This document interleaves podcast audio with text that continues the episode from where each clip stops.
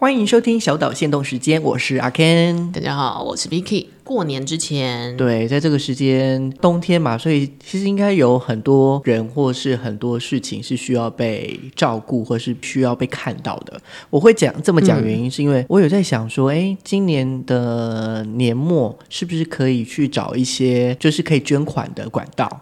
然后，然后可以把，例如说，我今年有有一些抑郁，然后可以可以去帮助更多的人，更多的爱。对，那可是你知道，我就是一个很。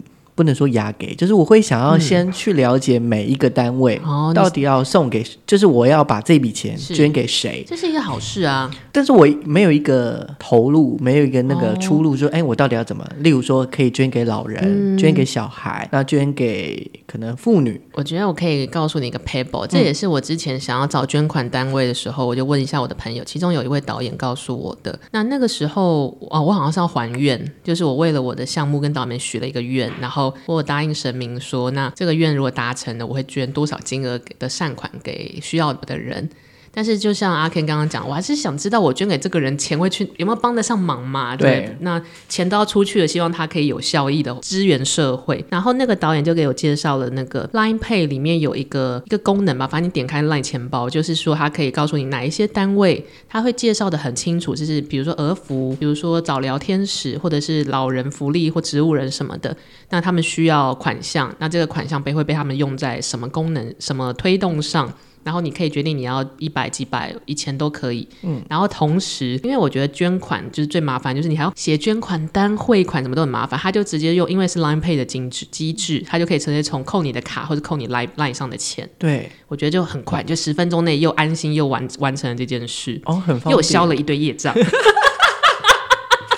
但是那像你像 Vicky，你有你有想说是捐给谁吗？我自己 prefer 小朋友，因为我觉得受虐儿或是只要有伤痕的小朋友，未来都会过得很辛苦，所以我觉得在小朋友们能够被帮忙的时候，出一些力帮忙他们是很重要的。嗯，因为像我，我可能目前如果以我完全还不知道的状态，我可能就是几个人，妇女。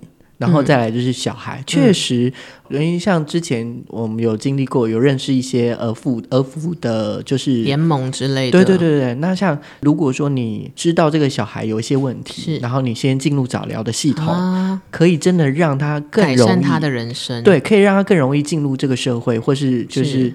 是习惯这个社会的样貌，就是至少让他在起跑起跑点的时候，我们没有要赢，但是也不要落后太多。嗯，然后另外一个就是我有看，呃，之前就是有有碰到的路上，他就会讲解说他们是什么单位的、嗯、的一个单位，嗯、然后他们是在讲媒体试读，还蛮有趣，对不对？他是、嗯、呃到呃偏远的乡镇去，然后教这些小朋友媒体试读。为什么他会想要发起这个计划啊？嗯、呃。我看的那个内容，他是说，基本上就是他他觉得说，偏向他们的对于传播、对于媒体上面、哦，希望可以开化他们这个部分，或者他们不不了解。所以如果说你有一些媒体试读的能力，嗯、你会知道说，哦，原来你碰到什么事情的时候，你该怎么去处理跟跟判断。对，判断其实是一个很重要。像我最近的判断就是，我可能会把八成的捐款 for 小朋友，两成是 for 老人。就是比如说有一些会帮老人送便当啊，或老人安置什么的，这个考虑是我今年也三十一岁，我想哦，哪一天我如果变下流老人哈，我也希望有人可以 救救我，所以我要现在累积这个福报。对 好容易变下流老人哎、欸，大家要好好生活。哎呦，真的哎，可是你觉得好？如果是妇女跟老人，你觉得谁比较能工作？以生理机构来说，一定是妇女啊，身强力壮的话，哦、因为老人真的是，就算他想工作，他体力就是不支，走的路就弄不远，他也没办法做体力活，所以相对是需要人家照顾的。对，那我可能就是人已经花了那么多时间走完一生，那帮帮他的忙也不错啦。妇女，我觉得。可以比较像是给他们重新站起来的机会，或者是 empowerment，就是给他们赋权，就是给他们一些教他们一些自信啊，对对对对对，也是一件蛮好的事。那我做教育应该蛮好的，就你可能业障又又又消了 六个 level，这样子从地狱的十八层开始，哦，进阶到地狱八层，要到停车场的那一种。但我后来想想，我觉得人与人的关系在年末的时候又有不同的感触。嗯，因为年末我们常常结案报告或者 refresh 目前的项目的进度啊，或者是大家的生生涯规划什么的。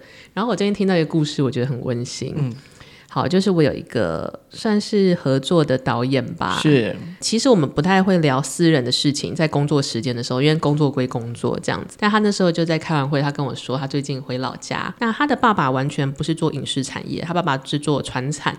哦，所以他可能也不清楚说，自己的小孩在做什么，就是那种会用台语台语唠话说啊，我金匠农母在地在台北冲上写。啊，就是就会这样，应该没有那么粗俗，但是刚刚那是我说的台语智慧，大家请不要误会那位爸爸，不然用台语要怎么讲，我都不知道你在台北做什么。我都不知道你在冲啥米，你你你台语也不是很好，就是传统的爸爸啦。嗯，但是过了这么多年，他爸爸在他这一次回去的时候就跟他说，他有为他为这个儿子额外开了一个账户，银行账户，然后会把一些自己的小私房钱啊，或者是做生意多余的钱全部往那边赚。